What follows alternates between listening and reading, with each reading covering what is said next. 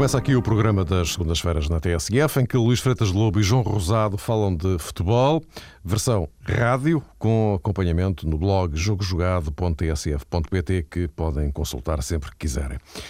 Para hoje, dois temas dominam este programa. A seleção, que joga o tudo ou nada na quarta-feira em Zenica, frente à Bósnia-Herzegovina, no play-off de acesso ao Mundial, depois de uma vitória tangencial por 1-0 na Luz.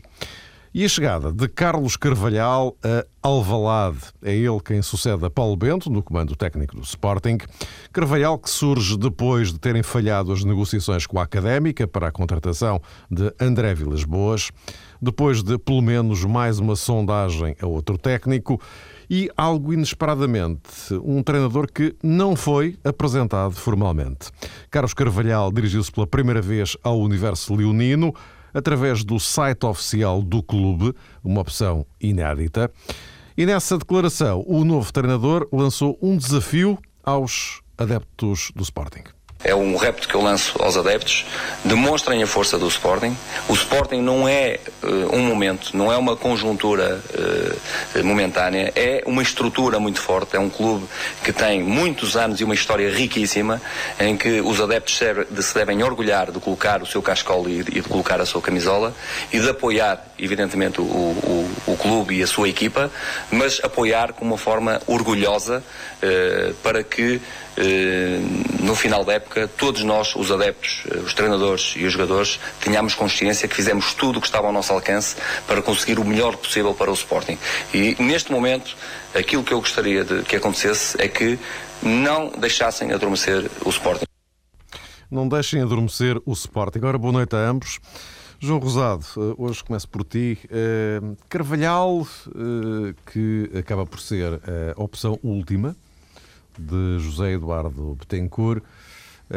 Mas eh, eu, não queria ser mal interpretado com, esta afirmação, mas aquilo que se passou hoje, com esta não apresentação formal de Carlos Carvalhal, fica assim um pouco a ideia de que estamos perante uma, como direi, contratação um bocado clandestina. Pois, se calhar Parece até a última. Se esconde Carvalhal, mas porquê? a última opção, conforme frisaste há pouco, Mário. Não sei se é assim, se não. Eh, em primeiro lugar, boa noite. Eh, mas penso que não começa bem Carlos Carvalhal.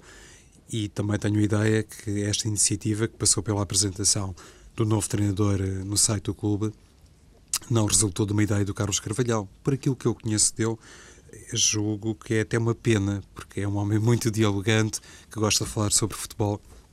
E é curioso, eu estava a escutar as palavras dele e penso que, por aquilo que frisou no seu discurso, quando diz Carvalhal que era importante que os adeptos do Sporting demonstrassem a força do clube, quando frisou que o Sporting tem uma história riquíssima, que não tem um poder uh, conjuntural, precisamente atendendo a tudo isso, e eu concordo genericamente com esta avaliação, acho que era muito importante o Sporting ter feito uma apresentação mais tradicional, uh, submeter Carlos Carvalhal à curiosidade dos jornalistas, que é simultaneamente a curiosidade dos adeptos do Sporting, quem, não tiver ainda acesso às novas tecnologias, não tão novas como isso, mas os adeptos do Sporting, se calhar de outros tempos, iriam certamente gostar de ouvir Carvalhal pronunciar-se e, sobretudo, responder às perguntas que neste momento suscitam uh, grande curiosidade, sobretudo ao nível uh, daquilo que pode ser o futebol do Sporting, as questões uh, táticas, estratégicas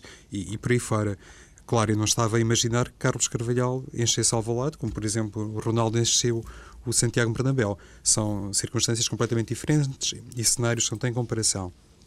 Mas o Sporting poderia ter funcionado de maneira diferente e poderia ter dado, na minha ótica, outra força à apresentação de Carlos Carvalhal quase que fica eh, realmente essa ideia que foi uma opção de terceiro ou quarto uh, nível, por assim dizer, e que em nada ajuda o novo treinador. E eu estou à vontade porque muitas vezes já disse aqui que os treinadores, na minha ótica, falam demais aquelas conferências de imprensa antes dos jogos, a maior parte delas muitas vezes marcadas pelo não anúncio dos convocados para os jogos, nem sequer se dá uma possibilidade aos treinadores adjuntos, às segundas figuras do departamento técnico, por isso acho que se há razão, se há motivo que justifica uma apresentação de um treinador, é esta a escolha de um novo técnico. A partir daqui, se calhar tudo é equacionável e podemos realmente pensar que o Sporting raramente vai encontrar motivos para pôr, neste caso, Carlos, Carlos Carvalhal em frente aos jornalistas e a responder a determinadas perguntas.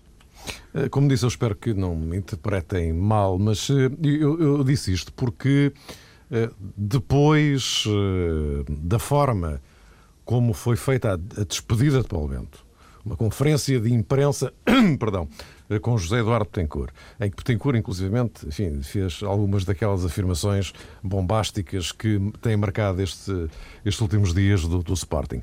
Mas depois, com Pedro Barbosa, na despedida de Pedro Barbosa, Ora bem, quando se monta todo este cenário para duas saídas, pura e simplesmente não há cenário algum para uma chegada. Luís, concordas comigo?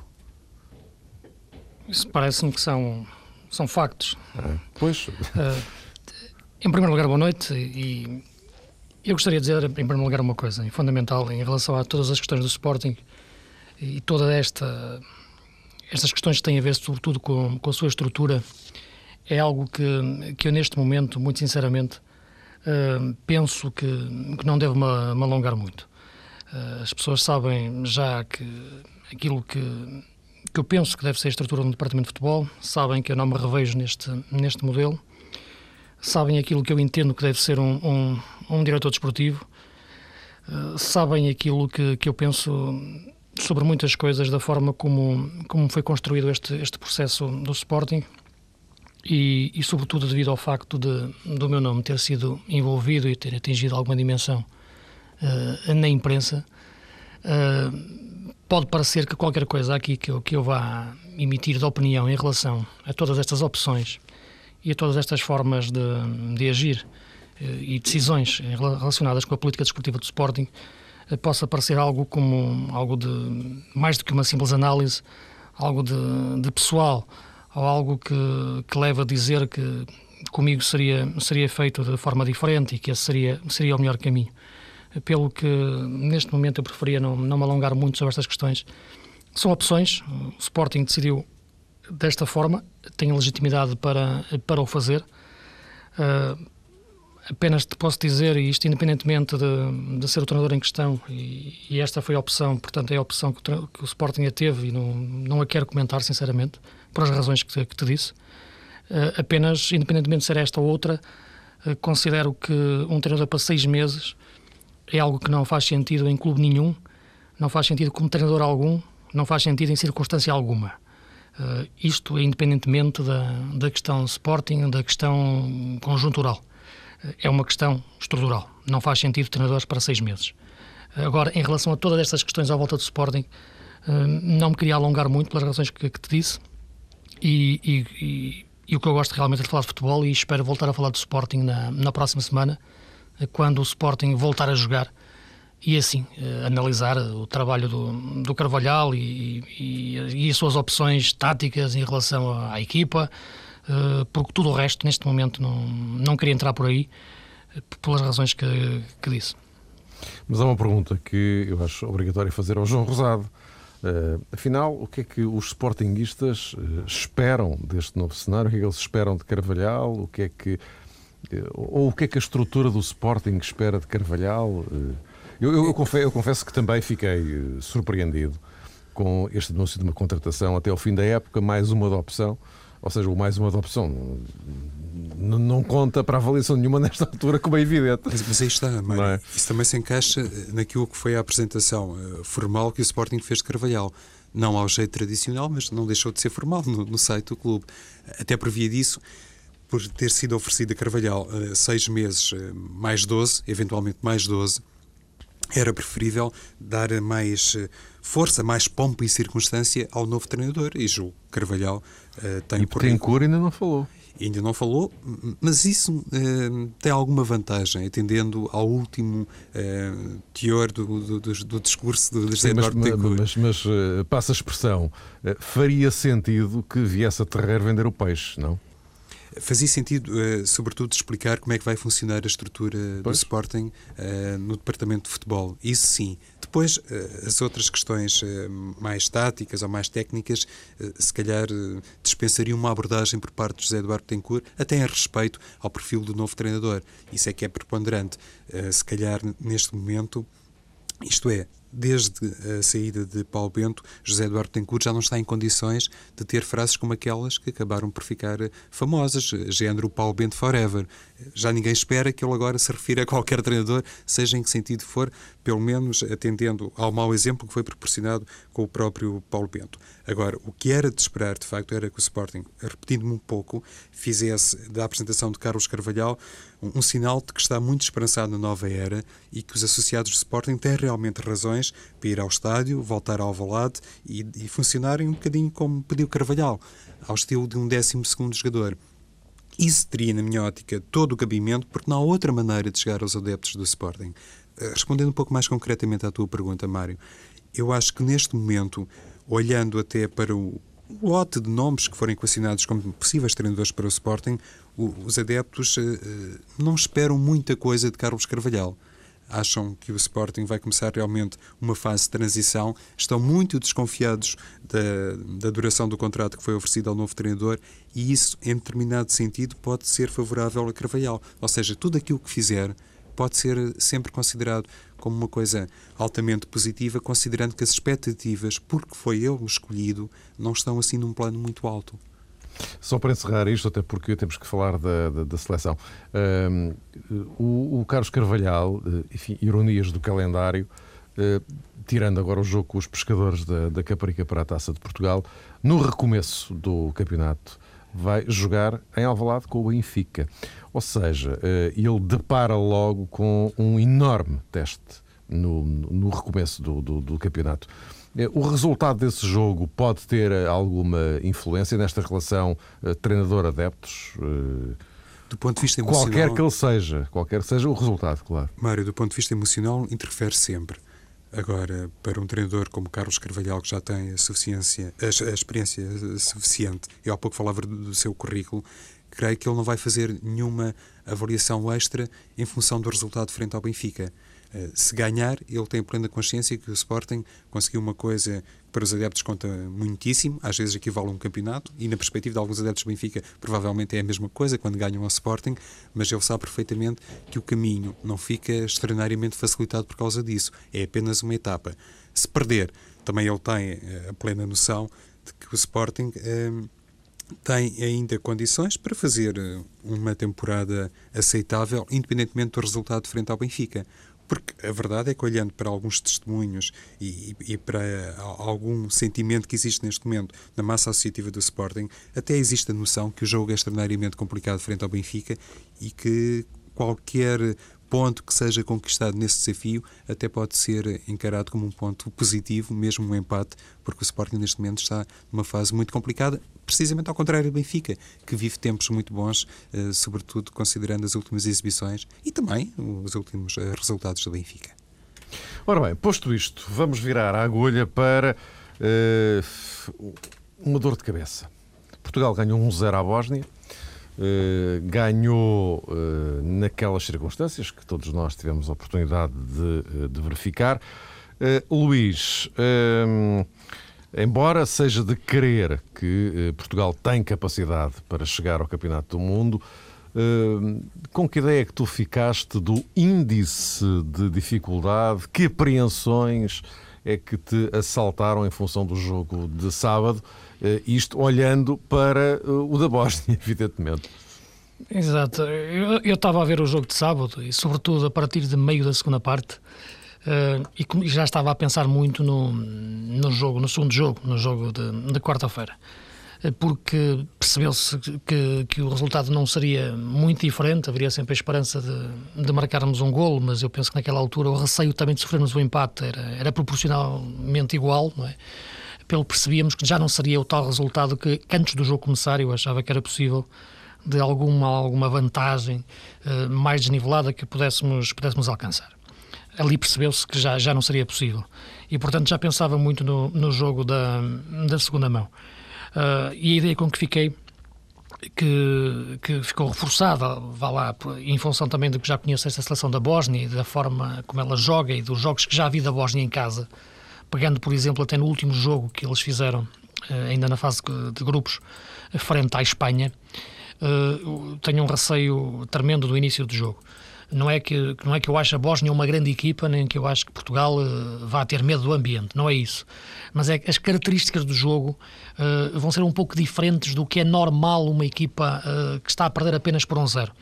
Porque em condições normais, uma equipa que perde por um zero a primeira eliminatória fora e depois vai jogar em casa, também vai ter terá alguns cuidados. Não será uma equipa que entre a atacar de forma muito forte, será uma equipa que sempre tem que ter algum cuidado defensivo, será uma equipa mais tática, mais cínica, tentar explorar, perceber como é que o jogo está. Eu acho que esta Bósnia não é bem assim. Esta Bósnia, esta Bósnia tem aquilo que eu, que eu chamaria uma, uma irresponsabilidade perigosa. Isto é, eu acho que é uma equipa que vai entrar numa pressão muito forte ofensiva, tal como esse jogo com a Espanha, onde de facto nos primeiros 15 minutos fez uma pressão de tal maneira uh, asfixiante que criou 3, 4 oportunidades de gol flagrantíssimas frente à Espanha uh, e, mas falhou-as todas, por acaso. E depois a seguir é verdade que a equipa abanou e sofreu dois golos num minuto. Uh, o meu receio é que, de facto, Portugal, nos primeiros minutos, a Bósnia entre desta forma e, e faça um gol cedo, e aí uh, essa, essa, vantagem uh, que nós levamos curta de um zero fica, fica anulada. e aí o jogo fica, fica diferente. Portanto, é este o meu principal receio para, para esse jogo. Não é que eu acho que a Bósnia tenha uma grande equipa para marcar golos a Portugal, nem que eu acho que Portugal não possa marcar golos lá. Acho que sim, será mais fácil, em, em condições normais, marcar, marcar na Bósnia, com, com espaço e com esta forma de jogar da Bósnia, do que em Portugal, quando eles tiveram um jogo, um jogo mais defensivo. Mas o início do jogo, eu acho que vai ter estas características muito partidas, em que, e vendo como Portugal emocionalmente não me parece uma, uma seleção tranquila, eu penso que em relação ao jogo de sábado, mais do que o jogo em si nos 90 minutos, penso que o jogo foi mal preparado do ponto de vista emocional. Penso que Portugal não soube festejar o apuramento para o playoff e festejou-o quase como um apuramento para o Mundial duas coisas completamente diferentes e só descomprimiu essa, essa, essa, esse festejo nos últimos dias, quando o estágio começou. Uh, aí os jogadores perceberam que afinal ainda temos mais dois jogos para fazer. E quando o começou a fazer no sábado, uh, uh, os diversos estados emocionais pelo que a equipa passou refletem exatamente essa falta de trabalho mental. A seleção começou a querer atacar, depois sentiu-se hesitante, houve um momento em que partiu para cima da Bósnia, fizemos um golo um pouco fortuito, porque nasce de um desarme de um, de um jogador bósnio que vai parar aos pés do, do, do Anani e de um cruzamento que apanha o defesa central na área e que em circunstâncias normais não estaria. A verdade é que Portugal faz esse gol e também não o soube festejar. Uh, tem depois 15 minutos em que permite que a Bósnia cresça e pareça mais equipa do que é. Tem uma bola ao poste. O início da segunda parte é novamente confuso. Uh, a Bósnia consegue ter momentos de contra-ataque devido ao desequilíbrio que Portugal tinha quando perdia a bola. A equipa depois de repente cresce e há ali uma altura de 10 minutos em que parece que nós podemos marcar um ou dois golos. Uh, e depois volta novamente a parecer que a Bósnia pode empatar e só não empata num lance em que, em que, a sensação que me deu até que a baliza se mexeu para ir atrás da bola e bater nos dois postes, na barra e no poste. Uh, e portanto é um jogo estranho uh, e, e, eu acho que se pode repetir na, na Bósnia, sobretudo no, nos minutos iniciais. resta a Portugal ser emocionalmente mais forte neste jogo e taticamente mais, mais forte também para evitar que esse início do jogo seja tão anárquico e perigoso para nós. Eu acho que isto que o Luís acabou de apontar tem muito a ver hum, com, a ausência de, de, figuras marcantes na seleção portuguesa. Isso tem sido uma temática muitas vezes eh, abordada, mas neste jogo em concreto, creio que houve unidades que poderiam ser mais desequilibrantes que não conseguiram comportar-se ao seu melhor nível. E falo concretamente de Deco e, e também de Simão. E, e essa ausência de liderança, se calhar, conduziu a esse comportamento tão intermitente. Até do ponto de vista anímico, creio que foi a expressão que o Luís há pouco utilizou Carlos Queiroz, no final do jogo. Emocional, mais. Emocional, peço desculpa, Luís. Mas ainda assim, o sentido é semelhante. Vai dar o mesmo. Exato, sim, Quase. exato. Pouco controle da nossa seleção desse, das emoções. E, e, é curioso que Queiroz, no final, eh, faz uma abordagem, faz um balanço ao jogo e faz também uma projeção do desafio de quarta-feira. E, e ele tem o cuidado de frisar que a seleção portuguesa ter-se-á que apresentar uh, em, em condições psicológicas boas, mas, sobretudo, capaz de colocar em prática um plano que passa por um futebol uh, minimamente atacante, ou seja, não ficar muito remetido à defesa, Portugal encarar o jogo quase como se estivesse 0-0 e ser capaz então de fazer eh, uma pressão uh, alta sobre a equipa da Bósnia. Eu penso que basicamente foram essas as ideias que Carlos Queiroz quis associar ao discurso de projeção uh, da partida. O que também ficou saliente, na minha perspectiva, no jogo de sábado, é que o meio-campo nacional, neste momento, tem pouca capacidade, pronto, tem pouca capacidade para fazer pressão e para filtrar o jogo adversário. Também eh, achei que isso esteve muito relacionado com a tática de Blasevich, que utilizou muita gente no meio campo, e nesse sentido, eu, independentemente de achar que pode haver ali um, uma mudança na defesa portuguesa, concretamente no que toca ao lateral esquerda, acho que Carlos Queiroz uh, faria bem se mudasse qualquer coisa no meio campo. Não sei se o regresso ao 4-4-2, se o regresso de Tiago uhum. à titularidade, mas uh, também penso outra coisa, Luís, que Blasevich, como é obrigado a fazer três mudanças, duas uh, no meio campo e uma na defesa, porque Muratovic e Raimic não podem jogar. E eu gostei muito da exibição de Raimic, achei que... Sim, jogou muito bem, jogou. Sim, é, naquele é, duplo papel, um não, é um jogador sim, muito sim. importante.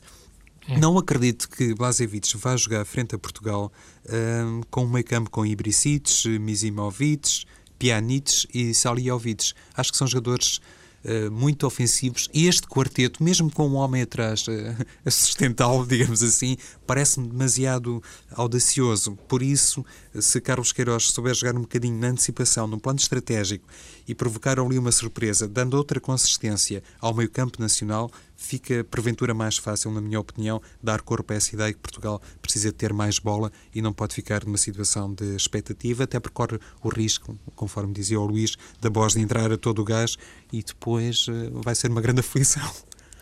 Sim, é, é um pouco isso. Eu penso que em relação às ausências da equipa da Bósnia, de facto, a falta de Raimic, do, do trinco da equipa, e chamo-lhe trinco porque exatamente é o jogador mais, mais defensivo, que equilibra a equipa defensivamente, eh, é muito importante, porque eles não têm um jogador eh, semelhante para, para ocupar essa posição da, da mesma forma. Uh, acredito, no entanto, que, que vai jogar de início o, o miúdo que só jogou aqui poucos minutos, que é o Pjanic, eh, aquele médio centro, que joga, troca muitas vezes de posição com o Misimovic e vai jogar com os dois avançados na frente. Portanto, eu acredito que estes quatro jogadores uh, vão jogar porque está no sangue deles uh, jogar desta forma nos, nos jogos em casa. Uh, agora, eu parece-me é que, e concordo contigo, de facto, Portugal ser um Portugal mais mais cerebral, tentar controlar mais o jogo, ter a posse de bola uh, e evitar que o jogo se parta. E para evitar que o jogo se parta, o momento, o espaço, o terreno que dá para colar o jogo é de facto o meio-campo. Eh, e foi o que não existiu no, no jogo da, da, da, Luz. Portugal não conseguiu agarrar o jogo porque não conseguiu ter um meio-campo capaz de, de o fazer. Uh, penso que a opção por um 4-4-2, ou pelo menos por um sistema, ou por uma estratégia que permita que Portugal tenha, na maior parte do tempo, quatro jogadores no meio-campo, para eventualmente outras quatro unidades da equipa da Bósnia, mas duas delas claramente ofensivas e apenas só duas com características mais defensivas, pode permitir que os jogadores de Portugal, mais inteligentes, eh, mais capazes do ponto de vista tático e de especular com a bola, eh, controlem o jogo e evitem que, que ele se parta. Por isso, parece-me que estrategicamente a opção pelo 4-4-2 uh, seria mais interessante. E devo dizer, inclusive, que no jogo da primeira mão da luz, de sábado, pensava que Portugal, não que começasse o jogo em 4-4-2 ou 4-3-3, isso seria uma, uma, opção, mas que no decorrer do jogo alterasse o sistema uh, para evitar aquilo que aconteceu, que foi que as marcações ficassem muito, muito cerradas, muito, muito encaixadas já a partir da, da segunda parte. Estava à espera que Portugal passasse a jogar em 4-4-2 em qualquer altura e baralhasse as marcações da equipa da Bósnia. Penso que o Galmeida entrou, entrou muito tarde, Penso que Tiago também entrou muito tarde e penso que Tiago pode ser uma boa opção eh, para o jogo de, de quarta-feira em termos do tal uh, controle do meio-campo. Uh, não me parece que Carlos Queiroz no sábado tenha mexido bem na equipa, do ponto de vista de, com isso, mexer no jogo. Uh, as alterações não fizeram mexer a equipa, não fizeram mexer o jogo. mesmo o próprio Fábio Coentrão, que é um jogador de de picos, isto é, ele pega, no, pega na bola e estremece com o jogo, mas não conseguiu dar aquilo que a equipa precisava, que era a organização. E não tinha organização porque, quando não está Deco, ou quando Deco não está no seu melhor, a equipa ressente-se da organização do jogo. E sem saber organizar jogo, Portugal tem dificuldades em construir oportunidades de golo uh, verdadeiras. Pode estar muito tempo perto da baliza, mas está longe do golo.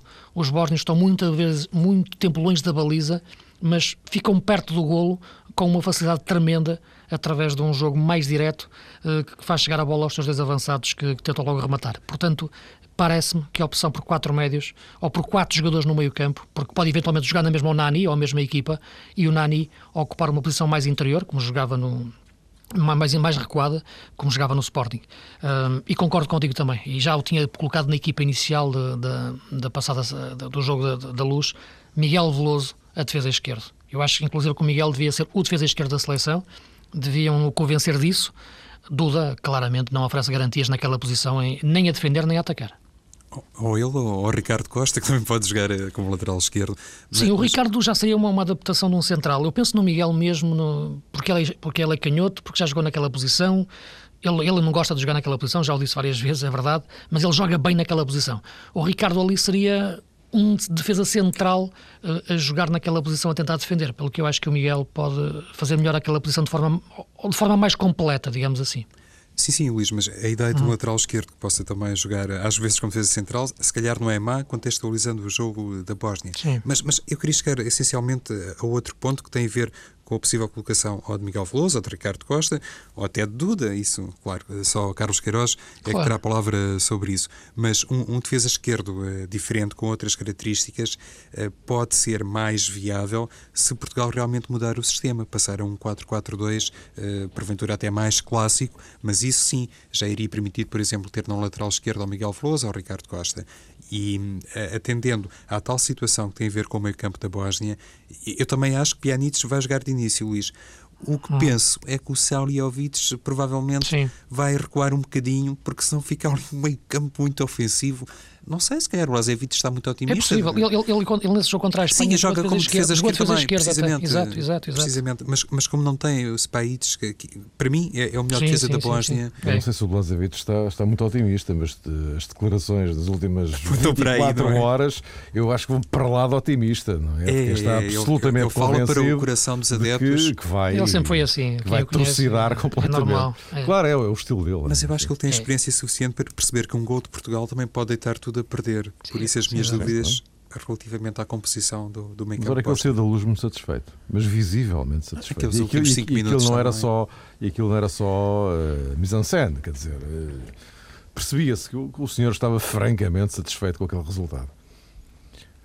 Bom, e posto isto, uh, estamos quase no, nos últimos minutinhos. Uh, vamos tentar, é uma sugestão, só aproveitar estes últimos minutos, uh, o, o, o, vosso 11, digamos assim, o que é que vocês apontariam? Luís? Eu iria muito pelo, pelo, pelo mesmo 11 que jogou, colocando o Miguel Veloso no lugar do, do Duda. Uh, a dúvida que eu teria era a colocação ou do Nani ou do Tiago, pensando em, em quatro médios. E, e, refletindo um pouco pela forma como joga a Bósnia, eu optaria pela, pela colocação do, da defesa A4 normal com o Miguel, Bruno Alves, Ricardo Carvalho e o Miguel Veloso. Depois uh, a presença do Pep uh, como, como elemento 6, não é? como, como o trinco, que muitas vezes é central, permitindo também que o Miguel Veloso possa subir um pouco, e ele, ele sabe fazer isso colocando depois no meio campo o, Tiago, o Raul Meireles, o Deco e, e na frente uh, Simão e, e Liatsen. Penso que aí e entraria depois com, com o Nani, mas a minha dúvida encaixava um pouco isso. Ou o Nani ou o Raul Meireles uh, de início. Penso que o Tiago se, acho que é um jogador importante, estando bem fisicamente, e essa, essa dúvida ainda parece-me, para este jogo a sua capacidade de segurar a bola uh, e estar bem era muito importante. Concordo genericamente, por isso também há pouco falava da questão em torno de Tiago, pode ser uma grande solução para o meio campo português. Agora, indo mais ao encontro daquela que pode ser a ideia de Carlos Queiroz, se calhar vai conservar o, o mesmo 11 um, e ainda assim salvaguardaria a questão do, do lateral esquerdo. Portanto, uh, voltando um pouco atrás, o meu 11 para a Bósnia seria igual tentando combinar aqui as duas vertentes, seria basicamente igual àquele que defrontou a Bósnia no Estádio da Luz, mas iria retirar Duda e colocaria então como lateral esquerdo o Ricardo Costa. Uma pequenina nuance. Ora bem, estamos mesmo a concluir uh, o jogo jogado desta semana. Lembro que podem continuar a espreitar o nosso blog, jogojogado.tsf.pt. Uh, conto convosco aqui na próxima semana, hora habitual, entre as 8 e as 9. E aí já para deitarmos contas, espera-se uh, aquilo que Portugal poderá fazer no Campeonato do Mundo. Vamos ver se as coisas da quarta-feira correm bem, apesar de todas estas dificuldades que vocês já sublinharam. E lembro que na próxima semana temos também o regresso da Europa, a Liga dos Campeões, com o Porto Chelsea, exatamente, e na contagem decrescente para esse Sporting Benfica no regresso do campeonato. A próxima emissão, obviamente, logo a seguir à Taça de Portugal, que marca o eh, fim de semana. Até para a semana.